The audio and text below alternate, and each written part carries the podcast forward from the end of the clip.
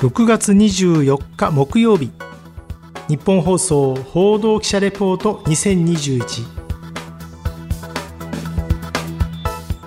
日本放送の遠藤達也です。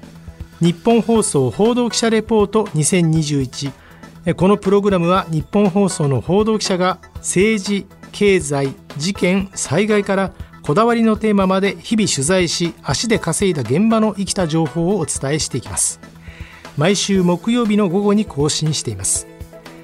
第17回は開催へ向けて課題がいっぱい。東京オリンピック・パラリンピック最新情報というテーマでお伝えしてまいります。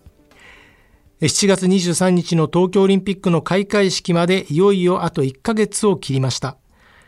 今月20日で東京都の緊急事態宣言は解除となりまん延防止等重点措置に移行しました。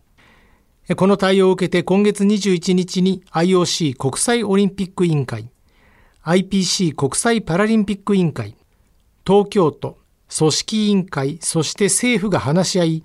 観客については上限1万人にした上、今後感染者が増えた場合には随時切り替えていくという形で一応の決着を見ました。さらにパラリンピックの観客数に関しては結論を先送りにして、来月16日までに方向性を決めるという形になりました。組織委員会の橋本聖子会長です。観客数の上限を収容定員50%以内で1万人とする。仮に大会期間中に緊急事態宣言が発令されるような事態になった場合には、無観客とすることを含め、関係者間で協議していくことになると考えています。本日の観客上限の設定で、セッションによっては一般販売のチケットの再抽選が必要となりました。ただ、あの状況が変わっていくことは十分、えー、予想ができますので、えー、そういった状況になったときには、えー、無観客も含めてあの対応をあの早急にしていかなければいけないと思っております。一方、新型コロナウイルス感染症対策分科会の尾身茂会長は今月18日、専門家としての提言を組織委員会と政府に対して行い、その後記者会見しました。特に注目された観客については安全安心の観点からあくまでも開催する場合には無観客がリスクが少なくて最適であるというものでした。私どもはリスクとしてはやはり会場内の感染拡大については無観客観客を入れないという方法が感染リスクが低くて、これが望ましい方法だと私たちは考えております。観客を入れるのであれば、まずは観客数の制限は現行の大規模イベントの開催基準を適用するのでのではなくて、さらに厳しい基準を採用していただきたいということであります。二つ目は、都道府県を超えた人々の人流の抑制のために、観客は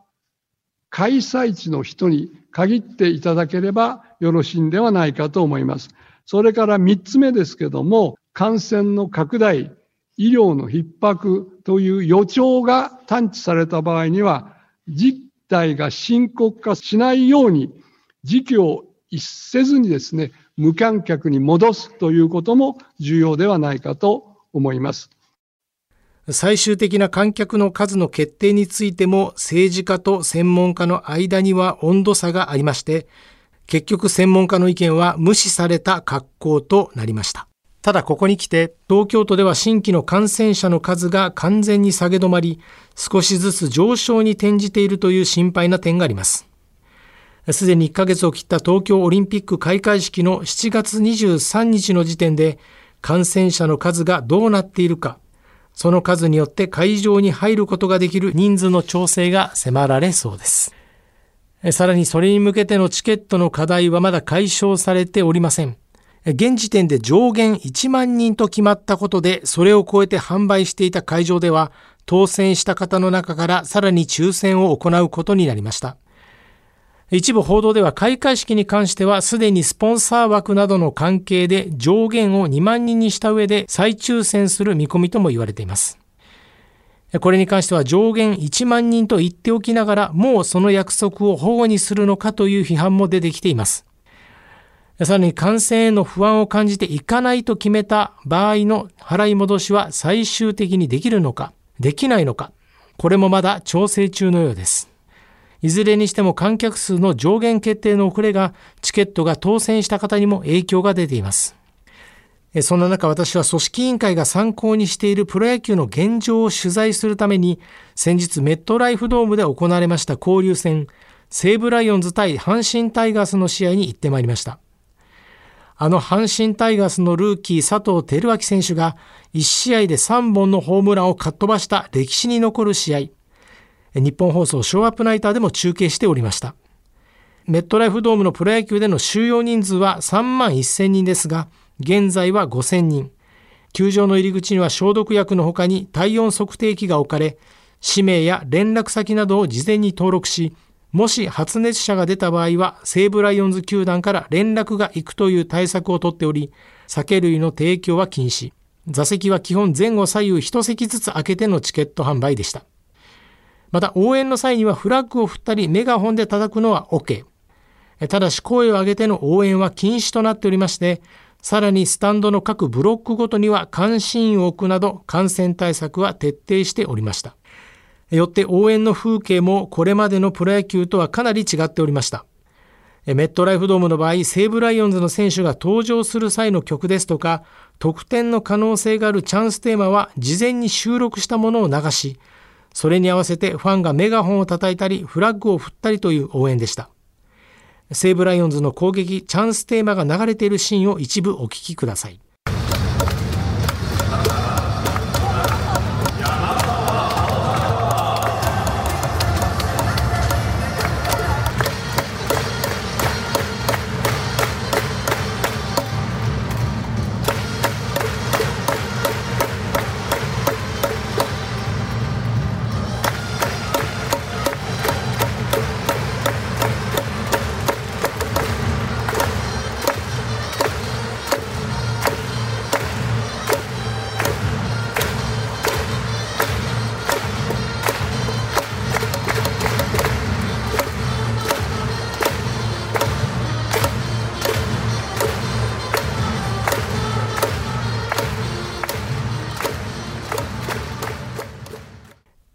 トライフドームに関しては非常に静かで大声で叫んでいる方はいませんでした。少なくとも私が肌で感じたところでは不安感はありませんでした。ただし先月パラリンピックのテスト大会などを取材してみて感じたことは、オリンピック・パラリンピックの場合は日本全国から人が訪れる。さらにいくつもの競技が同時に行われるなど人の動きはやっぱり違うんだろうなと感じておりますので、これをどう対応していくのかが課題となっています。一方、3月25日に福島県をスタート地点に始まった聖火リレーですが、淡々と行われております。正直あんまりニュースで扱うのを躊躇するなという悩ましい面もあります。それは残念ながら聖火リレーに関わったスタッフの中からも感染者が出始めているからという事情もあります。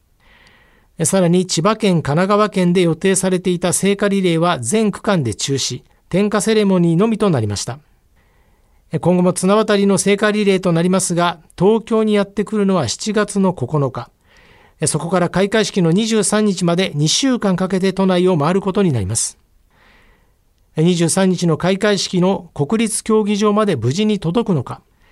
ちなみに東京都はまん延防止等重点措置の期間中である7月11日までは、公道での聖火リレーを中止する方向で最終調整しています。そんな中私も7月17日に地元杉並区で聖火リレーをお手伝いするボランティアに選ばれております。それについて先月杉並区から2通目のメールが来ました。内容は前回のご連絡から間が空いてしまい申し訳ございません。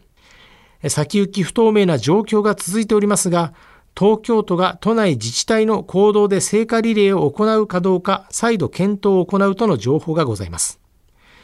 これを受けて区としましては、東京都の判断を踏まえた上で、杉並区聖火リレーボランティア向けの説明会を実施する予定です。説明会の詳細につきましては、改めてご連絡差し上げますので、大変恐縮ですが、もうしばらくお待ちいただければ幸いですといった文面でした。仮に開催された場合、観客の誘導や規制線の設置、カラーコーンの後片付けなどになる予定ですが、これはあくまでも無事に行動で開催された場合のみ実施する作業です。これは来月ご報告する機会がありましたら最終報告をさせていただきます。さらに千葉、埼玉、神奈川、さらに茨城で中止になったパブリックビューイングは注目されていた東京都も19日に小池知事の口から全面中止するという判断が下されました。東京都は集まって観戦できない分、ウェブ活用などの観戦を模索しています。いよいよ東京オリンピックの開催まで1ヶ月を切りました。これから行われる聖火リレーやオリンピック・パラリンピックにまつわる現場など、自分の目で目撃したこと、耳で聞いたことを事実として引き続きお伝えしていきたいと考えております。果たしてどうなっているのか、私もその時を待ちたいと思います。日本放送報道記者レポート2021次回の日本放送報道記者レポート2021は宮崎優子記者が担当します。東京都議会議員選挙直前レポート各党の目玉公約はというテーマです。どうぞお楽しみ日本放送の遠藤達也でした。